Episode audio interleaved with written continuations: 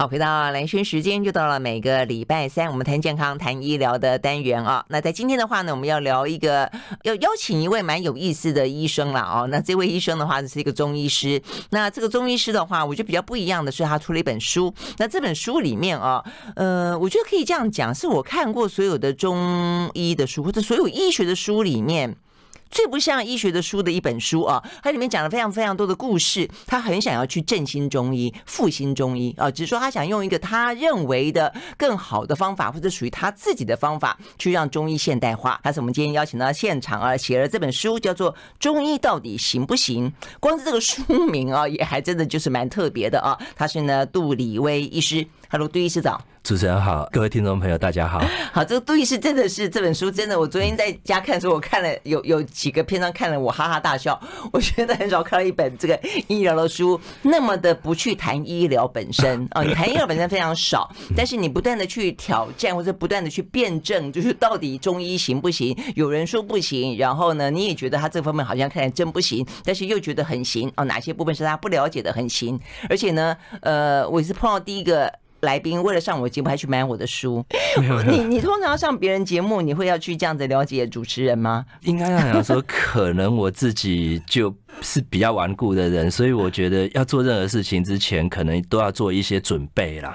你真的好认真哦，就是对你觉得在乎的事情跟重要的事情，你是呃，其实就是很认真的哈。就是其实我还蛮喜欢兰萱小姐的书，那我觉得在这本《重新爱上你》这个书里面，那提到一件事情啦，就是。我觉得我我们就是活在当下，你必须要很真实的去感觉你当下的那个情况。那我觉得。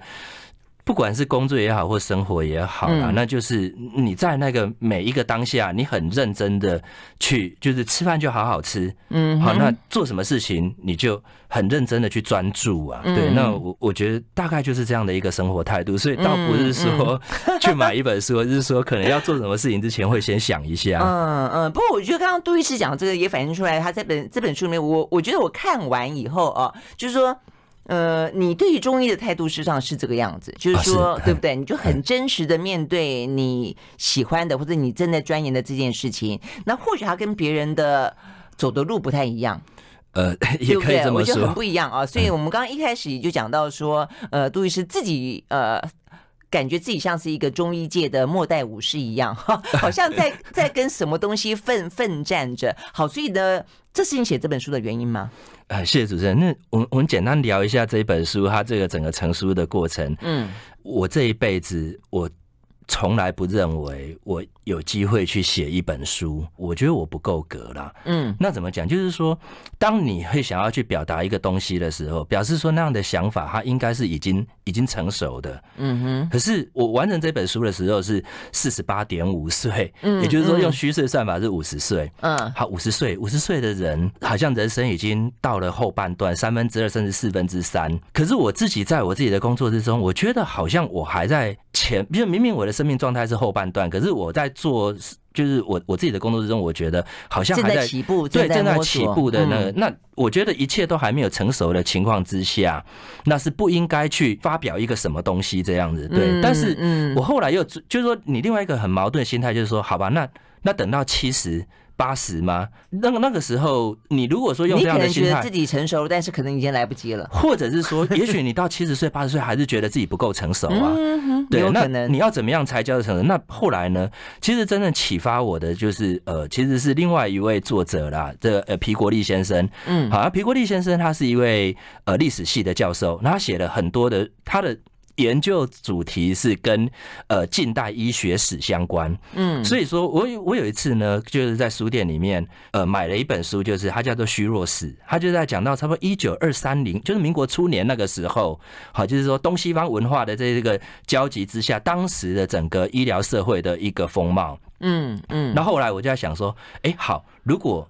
真的有机会去留下一点什么的话，我想也许呢，我我可以去记录一下，在我五十岁的时候，我所处的一个状态。嗯，那如果说一百年之后的人，他想要去研究医学史，那刚好这本书还在某些图书馆里面 少数的留下一点，留留下几本，那人家去翻。文献资料的时候，刚好翻到这本书。原来在二零二零年左右，就是一百年前，呃，我们现在讲的一百一百年前的中医，他在跟当时的现代医学，他们所处的就是说社会氛围跟他的状况是怎么样，他当时他所处的状态，他为什么他会这样想事情？嗯，那。跟一百年之后，我们科学更加进步了，我们看到了他的盲点在哪里，他的错误在哪里。嗯，我想这个是有价值的啦。对，但是这个在放在心里面很多年，他一直没有被没有被实现。好，那大会集团好明义董事长，他其实是我的病患。OK，好，那看过几次诊的时候，他就发觉说，哎，我我们现在这个工商工商业时代哈，什么事情步调都很快，他好像印象之中没有看过一个。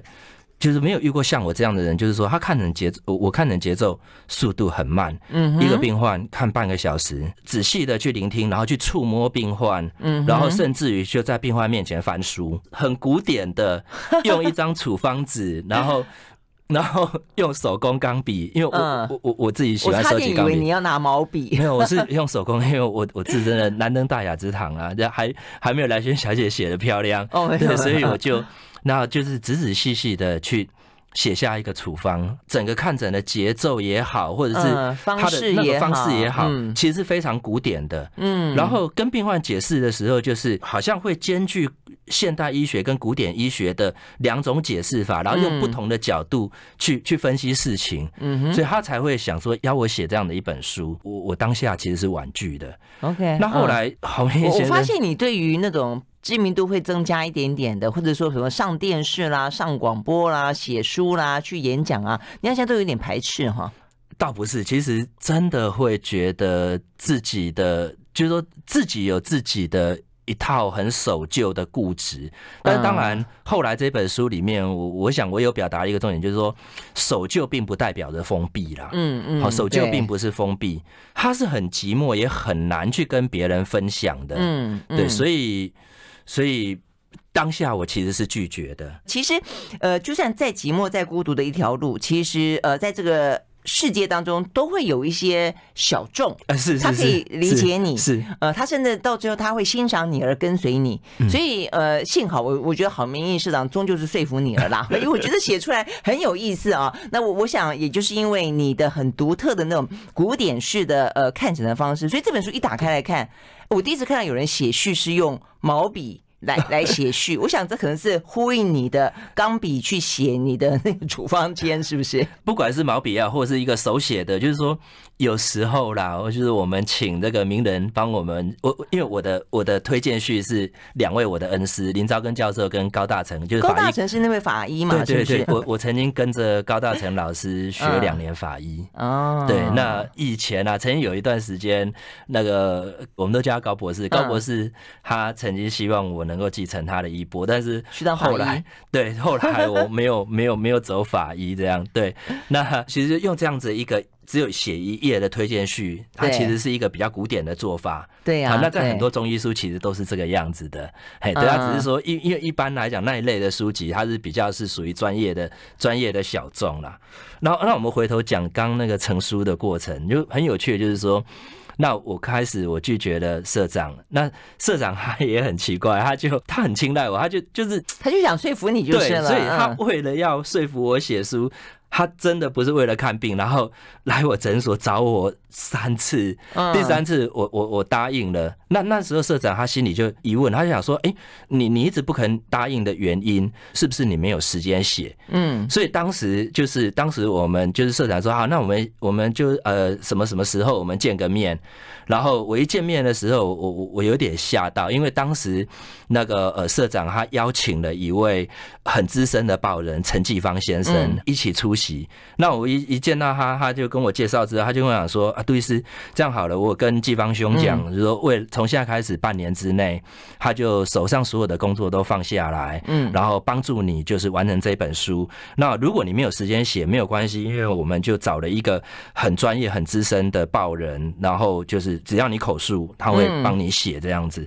陈继芳先生他也 就是他非常的尽责，他接下来就是跟我约好时间，嗯，一个礼拜两次，嗯，好，那每次见面两个小时。那确实，陈继芳先生他是很资深的一个，是是是，他是我们的老同事，对，他很能够理解说怎么样去营造这个气氛，或者说怎么样去去去写出让社会大众感兴趣的东西。嗯，好，所以。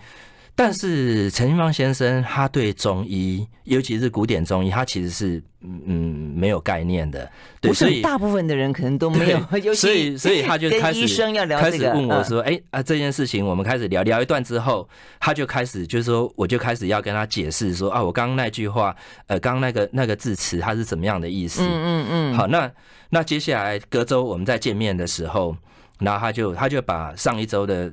我们见面的东西，他就整理了一些稿子给我，对，是不是这个意思？然后我一看之后，嗯，这这对陈先生有点不好意思，就是我一看之后觉得这差点晕倒了，因为因为 因为我发觉说他写的东西非常好，非常耸动，可是那个不是他所写出来的人，不是我，对。但是如果到时候作者挂我的名字的时候，我必须要为这个作品负责啦。所以我们前面大概花了一个多月的时间。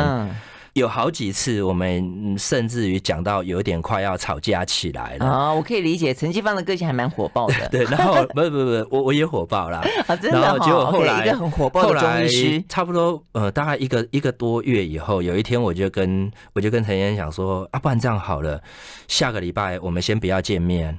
然后我们两周后再见一面，我写一点东西，您参考看看。嗯，我本来心里的预期说，也许我能够两个礼拜的时间写五六千个字给他。那结果两个礼拜之后我们见面，我我我我给他一万多个字。嗯嗯。那接下来他看一看之后，他就他就说，嗯，好，那接下来就是因为我已经自己写了，就让你写。对，所以。也真的多亏有他，就是说，呃，就是说，因为陈先生的关系，他让我理解到说，大概一般社会大众，你都会对什么事情感兴趣，或者你的疑惑是什么？你你的东西需要被转译，就是对，被他转译了之后，然后接下来，嗯，我们非常顺利的，就是我在七个礼拜左右的时间就完成了十万多个字，所以你是被逼出来的，所以这本 书是你写的。那对对，有了陈清芳开开路之后，这个很有趣的就是。书里面呢、啊，就是有一些东西，它还蛮八卦的。那有些东西，它涉及到一些江湖恩怨。那其实刚开始的时候非常隐晦，可是陈先生他那种他那种专业媒体人的那一种敏锐度哦，嗯，他只看了我两句话，就直接就就直接开门见山问我说：“你这个地方你想表达的是什么？”嗯，他问我说：“你对这个人？”你的情绪是什么？然后被他点出来的时候，我愣了一下，也吓了一跳。后来陈先生，我就跟他说：“哎、欸，我我会不会这本书出版了之后，我每天下班身边就要请贴身保镖啊？” 那他陈先生他就跟我说：“ 啊，我告诉你，现在这个时代啊，资讯非常的泛滥了，泛泛滥了，所以。”我们哈只怕没有话题，我们我们不怕他造制造冲突，对啊，所以其实有一部分也是在那个陈先生他的怂恿之下，那他就会越写越露骨。里面就是对对对，里面就有很多一些比较是属于我就有点像江湖里面的事，或者是说属于你个人当中一些蛮蛮有趣的或者也蛮隐私的一些故事啦啊啊，原来是有这样的一个背景。不过我想这个东西如果说符合你本身要写这个东西。的背景的，让大家理解，我觉得也还很好，就增添书的可看度就是了啦。哈，所以啊，终于我的呃一些疑问而得到解答。我觉得，这个很不像一本中医的书，原来有这样的一个过程啊。所以我们休息，再回来看看里面到底有哪些呃江湖恩怨哦，或者有哪些的个人的故事。马上回来。I like 好，回到连线时间，继续和现场邀请到的这个呃中医师杜李威啊来聊天。他写了一本书，叫做《中医到底行不行》。呃，我想这本书或者是我们刚刚听到的一些过程啊，呃，你会知道说这本书为什么长这个样子，或者这本书它出来之后它的意义，或者说这个杜医师想要传达出来的，或者想要去挑战的，或者是自自我质问的，或者他反映出来他走的路可能有点孤单，但是但是这个孤单的理由是什么？他可能想要通向哪里？看看完以后你会知道他想传达的是什么了哦。那我想 为什么也因为这样的关系，这本书里面很意外的会有一些呃中医跟西医之间的一些恩怨，或者是说中医界本身会有一些像是门派一样不同的这个部分。因为坦白说哦，我想这就是跟书名有关，中医到底行不行？就到现在为止，你你是不断的引用那个数字啊，说百分之二十七点多，对不对？哎，已经降到二十六点八了。啊，真的吗？就是说大家呃会，就是所谓的你把使用健保资料库打开来看。那全台湾两千三百万人，其实只有百分之二十六这个比例的人，他是会去看中医、会信中医的。嗯，其实我们这个社会上有四分之三的人，他是一辈子不接触中医，也不相信中医。我没想到这个比例这么低耶，会不会是有些中医没有用健保？哎，不不不，因为你其实健保的资料，这个数字它其实它还有另外一个意义哦，就是二十年前是百分之三十三。这个很有趣，就是说，就是说，你你说小众也好哦，小众小众那无所谓，嗯，可是它其实是不断的在流失当中，嗯，那为什么它会流失？为什么它会好像你觉得说它不符合时代的需求？嗯，但我其实我想讨论的其实是这，就是这个东西，所以才会讲到说里面。那因为呃，当然了，在这个杜医师的想法当中，不符合大家的需求，或者说跟呃时代。脱节，脱节。其实，你觉得一方面是中医本身本来就比较难去呃量化、统计化、科学化有关，但也跟现在的有些中医师走的走的套路，呃，你觉得也有关，所以才会有些恩怨出来。我我们起先把整本书都完成了之后，其实原本的章节不是这样编排，那最后陈先生他在。就是他，他答应我说，他不更动我里面的语气，嗯，然后也不更动我的文字的情况之下，嗯，重新编排。对，他做了一个我觉得非常浩大的工程，就是前半本书他完全不涉及专业，他可以让真的就是雅俗共赏的，让你当成是。在看那个，在看八卦杂志那种感觉，对，然后把专业的东西放到后半本。但是我在看的时候，我我觉得他不能够纯粹讲，因为你讲八卦，我在想说，大家会讲说，那为什么我要看一本中医的书，里面在讲八卦？我觉得它比较是涉及到一些观念跟价值的争辩啦。哦，就是说，比方说，你一开始讲到说，你大学刚毕业，是去考？台北市立联合医院。哦，联合医院呃的中医师，对，结果落榜。落榜之后呢，从此你觉得呢？它可能是一种呃意外的祝福，它让你不进到就不以进到大医院为直至，呃，不以这个呃专攻学术地位、提高你的社经价值为为直至，你开始走一个比较是属于像是一个末代武士孤单走一条路的这种临 对对一个人江湖哦这样的一个临床的方向，嗯，这个其实这个东西听起来像恩怨。嗯，但是事实上是一个环境跟生态，嗯，对不对？嗯，那你不管你是主动还是被动，你已经走上另外一条路，是，对不对啊？是，所以这个事实上是是反映出来。还有一个，你讲到说，你后来有一次有一个呃喜宴场合，你被邀请到去做一桌，那一桌都是。教授什么主任，什么院长，然后你很格格不入，但是那个时候你已经是你自己的诊所的院长了嘛？哈，这个东西是外界比较难去理解，有点像是我们去谈所谓的白色巨塔，嗯，呃，影响到你们的呃，谢谢谢来源小姐，因为我我觉得没想到您对于佐助看的这么仔细，因为确实这些东西一。一般的读者啦，就是说不管专业非专业也好，大概遇读到这个地方，他只是把它当成是一个八卦看过去。那我必须要跟您坦诚，就是说第一次有人问，拿起这一段来问我，其实这一段呢，是我写给自己同业的学弟妹看的。嗯，为什么呢？因为。我想，目前在各行各业，其实都有遇到这一个状况了，就是说，或者是说，我们社会大众很常聊的一件事情，就是所谓的世代剥夺。呃，目前在全世界都有这个现象。用我们所谓民国纪元的话，大概就是三四五六年级生，他们占尽了一切的社会资源。嗯哼。那七八九年级生，好像是相对之下，就是说，虽然生在富裕的时，出生的时候社会已经富裕了，嗯，可是他们所有的他们是。被剥夺的一代。嗯，他觉得他没什么好奋斗了。哎、欸，对，或者是说奋斗了一辈子，连一间小小的房子，连一间厕所都买不起，因为在我们中医界里面也遇到很严重的世代剥夺。嗯，对。那你说的剥夺是具体来说是什么东西？应该让人讲，就是说现在的整个环境的一个氛围上，已经不是有一个很友善的环境可以造就人才。第二个，也不是一个很友善的环境，能够让他们成熟。回到我们刚刚提到的问题了，就是说，为什么今天来讲中医的使用率，就是它越来越越被就是小众的人去接受。嗯，那它真正真正的问题其实是疗效，这也是我想讲的一个事情呢。就是说，其实我觉得我或者是我的前辈们。我们很汗颜的，我们并没有留给我们的后辈一个友善、一个充满光明的一个职业环境。目前这个时代，二零二二年，我们所处的一个时代是是有史以来中医职业人员的的这个呃学历最高的一代，因为现在每就是中医师一堆人，大家不只是。大学毕业都是有硕士、博士一堆的教授。我想古时候学医的很可能都是这种我们说的赤脚仙呐、恰卡神呐，然后就是稍微识字，然后或者是这种师徒相承这样。可是同时，它也是中医环境最衰弱一代呢。那你会发觉说，一般的民众他有一个印象，就是觉得说啊，到底看中医，第一个就是到底在治疗什么，然后药都要吃很久，然后医生都跟你讲说要慢慢调，看不出什么。明显的疗效，那所以这一本书里面，呃，如果谈到医疗的部分呢，我们要讨论说，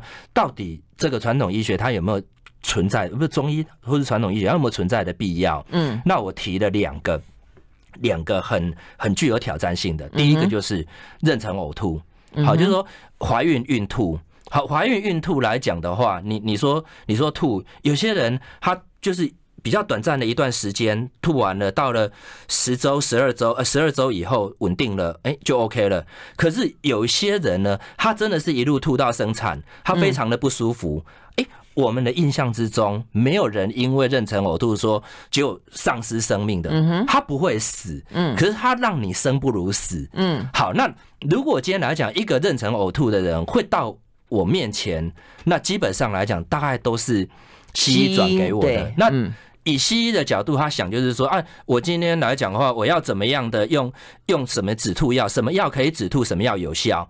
那我所我手上所接到的病患，经常都是他已经是西医用尽了，用尽了，然后去急诊室打完点滴，点滴拔掉，一出门口就吐在急诊室门口，嗯，然后西医追出来说，我介绍这个谁谁谁，你去找他吧。好，那如果今天来讲一个。这样子的一个病患到你面前，那你心里面你就讲说：好，第一个他为什么会呕吐？就是体质改变。他本来他的身体有他的自然的一套节奏，那今天因为怀了一个 baby，所以他的整个节奏要。就是失去了平衡，失去了平衡，他身体以呕吐作为代偿或者作为反应。所以，我们今天讲中医要调体质。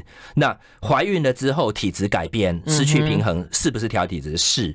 第二个，你对于这种妊娠呕吐、孕吐的，他已经吐成那个样子了，他没有时间让你跟他讲说啊，你吃中药你要有耐心，你要半年一年，半年一年，他小孩都已经生完了。嗯，所以你三五天之内，你就必须要见真章。所以你意思你要证明。事实上，你是有治疗，就中医可以治疗，就是说你有存在的价值，对不对？嗯，对。然后再来的话，就是说，所以你今天来讲，遇到这样的一个病患来的时候，嗯，你的先决的想法都不是说什么药可以止吐，而是我要用什么方法让他的身体回到平衡，不要吐。OK，那这个就是说，所以是中医做得到，我不敢讲做得到做不到。那我倒是这一本书里面，我花了一些篇幅。但你举的那个例子是在你手上，他他成功止吐了。这这里面我刻意在 止吐了这个章节，我写了五个案例，嗯，五个病患，他们共同症状都是呕吐，嗯，可是这五个人他们的。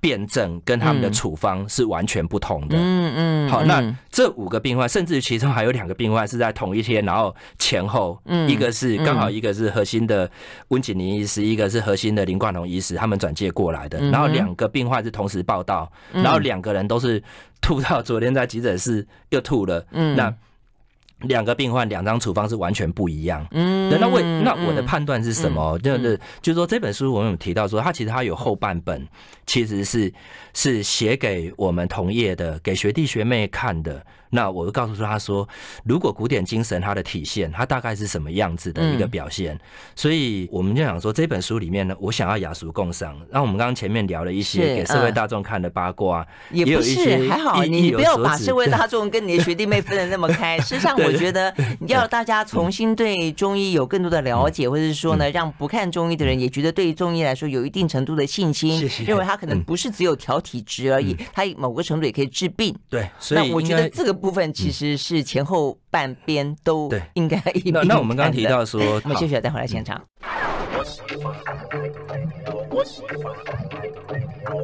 好，回到蓝轩时间，继续和现场邀请到的杜李威中医师啊来聊天。呃，在一般哦，就是说，好像在中医界吧，哈，一般的就是说，如果说有看中医的呃习惯的人里面呢，实际上。呃，杜医师他是在妇产科这方面呢，名声很好吧？哈，因为我自己比较少去少去看，也也没有这个怀孕啊，这个什么妊娠呕吐啊，这种的需需求。健康，这个我要恭喜您。呃，对，但是重点就是说，我们要讲的就是说，因为刚才呃，这个杜医师举例了，讲到这个所谓的妊娠呕吐。那另外的话呢，他要再举的一个例子是跟习惯性流产有关。实际上，在这本书里面，你举了蛮多的例子，我都觉得说，哎，事实上确实跟一般的想象啊，或者是说。有些事情你也不晓得是积非成是，还是说，呃，这个就说多了哦，就是呃，就就像是真的一样。比方说，你有提到，呃，讲到说这个产后产后要补补的话呢，要放很多酒，是不是？但事实上，呃，看起来就是你你拿一些中医的古典的这些书籍来，有点像反驳，就是说，事实上没有人说不要用酒，呃，他可能在治疗的过程当中有，但是在产后。反而你要补的话，你真要讲说什么喝一些什么麻油鸡啊，什么东西，那就叫做民俗疗法，这就不叫做中医了啊。所以我觉得确实。我觉得现在大家有点把民俗疗法跟中医有些东西混在一起，我想这也是为什么如果说了啊，这个中医有些可能比较不被信任，或者被认为说比较不科学化，很很重要的一个原因，就是说有些它未必是真的，就是说真受过正统的传统的中医的训练下来的。好，但是我们回过头来讲，所以你就要举了一些例子，呃，事实上要去证明说中医它不但是行。有用，而且它呃，可能在现代的医学当中有它的价值存在。更何况，我觉得现在有越来越多克制化的倾向，嗯，因为我们在讲到说中医很多。的很多部分在于它不能够被统计，它没有办法被复制，它可能有些做法不够科学。但换个角度讲，现在这个时代越来越讲究的是呃量身打造，不是吗？那如果是这样的话，那我觉得中医完完全全符合这个趋势，甚至走在更前面。啊，谢谢主持人。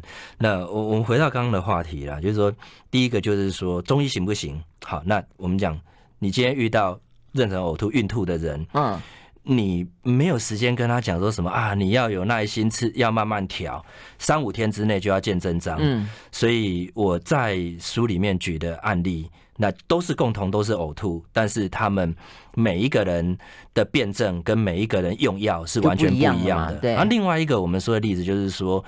就是说，呃，今天我们讲到习惯性流产，其实习惯性流产是这样子，就是说我们讲流产这件事情，在现代医学，我们既然讲科学，讲现代医学里面，对于流产有百分之五十是不明原因。嗯，好，既然原因不明的话，那就表示没有对策，因为你要讲科学，就是有原因才有对策嘛。嗯嗯，好，目前来讲。现代医学告诉你，西医告诉你，百分之五十的流产是没有原因的。我们撇去胚胎因素了，我们讲母体因素上，哈、嗯。那另外百分之五十呢，它有包含着各式各样的问题。那其中其中占所谓的黄体不足、内分泌因素的黄体素不足，嗯，它其实只是那百分之五十已知原因中的百分之五。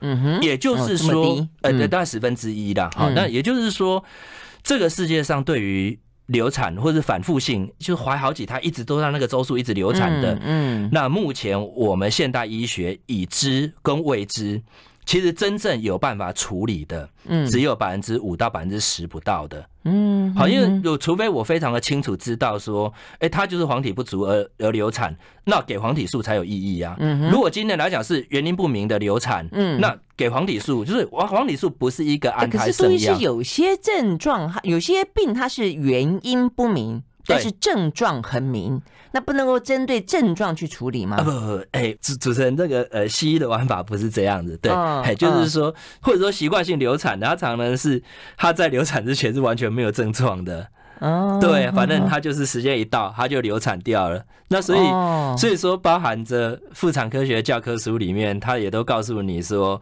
呃，就是就是原因不明，也没有对策，可是通常。就是包含着他叫你说啊卧床，就是说教科书里面都跟你说，医师常常会建议孕妇要卧床休息，但是卧床休息是完全不能改变病程，也就是说你会流产的，就是会流产，你卧床其实是没有效的。好，那对，那现在西医来讲，他就告诉你说。他们今天来讲，不管原因明或不明，他们能够处理的只有所有族群里面的百分之五，另外百分之九十五因为原因不明，所以他们是没有办法处理。这个叫做很老实，也很科学。嗯哼。可是我们中医来讲的话，我们会觉得说，哎，其实我很常处理这一块。嗯。然后呃，我在核心妇产科兼差，他们也常常都把这一类的病患就是转介给我。对。但是我可以如实的去报告我用什么样的一个方法，嗯，那至于说有没有价值，我觉得就交给读者大众去判断。应该这样子讲啦，就是说曾经有一次，就是也另外一个广播节目，那他也是邀请我上节目，那当时他们就就是那个主持人，他就跟我讲说，哎，你要不要聊一点点什么一个比较特别的故事？然后啊，就是说一个就是前面先有个故事，然后你怎么治疗？那就是说，哎，让就是去凸显中医的价值，可能很多的节目什么，大概就是用这样的节奏的一个一个走一个走法了哈。对，但是啊，我还记得那时候我在节目上面讲，我说啊，这个是这样子的，如果我们要讲不孕症，嗯，那核心妇产科，呃，它现在的规模非常的大，因为台北市啦出生的新生儿，嗯，去年二零二一年，去年有百分之四十的 baby，嗯，是在核心生的，嗯哼。全台湾，嗯，百分之七的 baby 是核心结成接生的。OK，好，那嗯，从开幕以来到现在，最高龄就是年纪最高、最高龄自然受孕，嗯，然后顺利生下 baby，嗯。的记录是我。哦，就是说那个是我的，就是来看我的不孕症的。其实有有比他年纪更大的，但是大概就是要借由卵子捐赠。你要说的意思是你觉得在不孕症这件事情上面，或者在习惯性流流产这个这件事情上面，中医是比西医有方法的。哎，好，是这个意思吗？那为什么？事实刚好相反，应该这样子讲，因为他现在问题来了，你缔造的这样的一个所谓的奇迹也好，记录也好。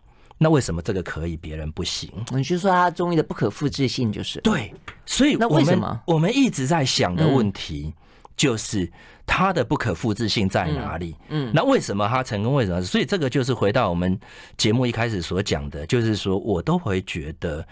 好像今天来讲，我不够成熟，但是我可以很如实的把我这样的目前所处的一个状态，然后很诚实的把它记载下来。所以这本书里面，它有一半的篇幅，嗯，其实就是基于这样的一个背景，在讲这样的事情。OK，好，所以我终于知道杜医师的矛盾在哪里。因为我看你的书，我就觉得很矛盾。就是你说我，我有时候我会觉得你是一个很谦、很谦虚的人，就是你会觉得啊，这个其实你要在我做一次，我也不见得做得出来。但是呢，我觉得有某个时候，你又是你又是一个很有自信的人。就是你不但去挑战人家现在在做的一些事情，而且事实上，就是很事实上你也你也做到了一些，比方你刚刚就会说最高年龄的人的不孕症在你手上被解决了，是，所以就是说你一方面又很谦虚，一方面又很又很自信，它反映出来的是一个中医本身的一个很特特别的一个一种样态，对不对？我们只能够忠于自己，说忠于自己的事情，然后我们就说要活在当下。OK，好，我们休息，回到现场。I like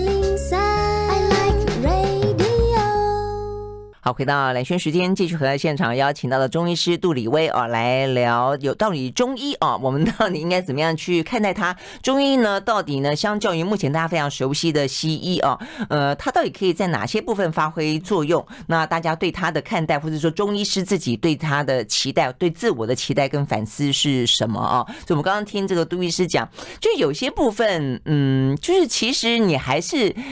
觉得很多部分西医没有办法解决的部分，其实中医是能够发挥的。它有在哪些特定的领域当中可以发挥吗？哦，好，呃，谢谢主持人。呃，这这这个问题很有趣了哈。呃，我们会发现一件事情，就是说，今天不信中医、质疑中医，或者说甚至于嘲讽中医的人，他们会有一个讲法，就是说，哎。一百年前的人又不知道什么什么细菌，又不知道什么病毒，又不知道 DNA，就一质疑中医的人就讲说：你们一百年前你们不知道，嗯，所以呢，你跟我讲你有办法处理，这个我绝对不相信，嗯哼，好，那所以好像中医它是一个很从古的事情，嗯，可是今天身为一个西医，他却可以很就是非常体面、非常荣耀的跟人家讲说：一百年前，因为我们不知道。那个内分泌，我们不知道女性素，不知道黄体素，所以一百年前，因为我我曾经在图书馆里面看过一本一百年前，大概就是一九二零年代的西医妇产科教科书，嗯，哎，里面很恐怖哎，他讲到说。那个女生哈，月经失调、月经不来的话，可以就是用针去扎她的子宫颈，让她出血，这样帮助她经血流出来。哎，一百年前的人，他不知道荷尔蒙，不知道女性素黄体，不知道内分泌，所以他们今天对于月经失调，一百年前的西医束手无策。嗯，可是今天，因为我们已经都知道了，我们有那么多的知识，所以我们今天我们可以非常的先进、非常文明的，然后进步的去处理这些事。情，哎，那这个就奇怪了，为什么一百年前的西医不知道什么，今天知道了什么？所以今天它是一个非常荣耀的事情。嗯，那中医一百年前，因为你们的老祖宗什么都不知道，所以今天来讲，你也理应无知到底。嗯，好，你也不 应该去知道。嗯啊，我我今天因为我学习了，我知道了。嗯，哎。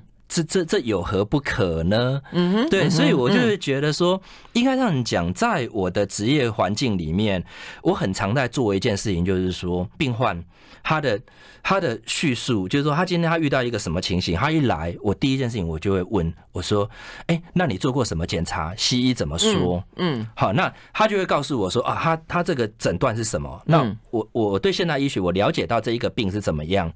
然后呢，我去回想一下，就在古书里面，古时候的人，嗯，他今天他不知道这个病，但是曾经有这样的一个文献记载，就是说有一些病患他是什么样什么状态，也许他用阴阳五行的方法去解释他当时的理解，嗯，然后我把传统与现代去做一些融合了之后，嗯，所以今天我觉得。其实任何的一门技术，它应该要能够与时俱进。因为如果说一代不如一代的话，那完了，绝对是要一代比一代好。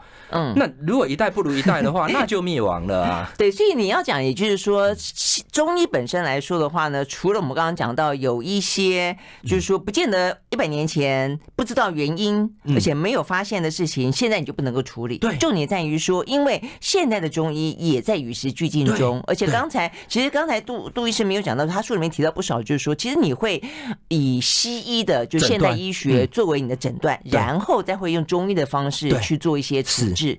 我想这就是所谓的呃可能的进步嘛，对不对？是是。那当然，如果说不断的抱残守缺，当然大家会觉得说他可能永远跟不上时代就是了。我觉得这本书里面啊很好玩的一件事情，杜医师他对他第一次问诊的时候啊那种不忘初心、时时警惕的感觉，我觉得都还在这也是。蛮好玩的啦，就不再讲说你当年那一次，呃，碰到第一个病人，然后下了比较重的重手，然后呢，哎，那段时间那个时候，然后你打电话去跟你的一，你就是辗转难眠，后来打电话去问你的老师说，老师，哎，我这个处方会不会下的太重？对，他会不会死掉啊？哎，你真的是这样子？哎，完全如实记载，这本书里面所有的对话。就是都不是为了戏剧效果，有啦，有学弟妹这样问我，他们说是不是为了戏剧效果，你故意写的很耸动的话，包含着我讲的那一句话说，以弘扬道统为实者，必以义和团为宗。奇怪，当年我真的就是上台讲了这么一句话，对，所以很很不讨人喜欢。对，然后我跟我的老师之间的对话。尽量一字不改，顶多只是改一两个字。以前我们老师应该觉得你这个学生很奇怪，不过还很很就是真的是以以以病人为念，以自己到底到底能够怎么样去做好一个好的诊断跟治疗为念啦，所以你就怕把他医死了，对不对？那被被抓去关了啊！万一抓抓去关之后，老师你要记得来看我。哦，你就说 来来来探监要带红烧蹄膀？对，没有啦，这个是一个笑话。因为以前我们在学生时代，那有一位那个不孕症，那现在还是我们国内的的专家李茂盛教授。我们大大家认为他是我们的大佬。李茂盛教授他以前在课堂上，他会点学生起来问问题，学生回答完之后，他会讲一句话说：“你喜欢吃什么？”下一句就讲说：“等你被抓去关的时候，我就拿那个去看你。”对，重点我要讲说，他那个呃，离世那个第一个病人，在半年之后活着回来看他了啦，嗯、所以他并没有第一次 下葬的时候就把别人给哎、欸，那个真的那整晚睡不着，对。对啊，但是所以我们就会知道说，对中医来说啊，这个呃，这个轻跟重之间，然后每一个人啊，这个个体之间的差异啊，它可能需要多么的细微。那我想这也就是呃，中医到目前为止，相较于 average 看起来好像治疗有某种水平的西医来说，它可能比较独到的地方嘛，对不对？好，今天非常谢谢杜李威医师到我们的现场来，谢谢，嗯，拜拜，谢谢各位。I like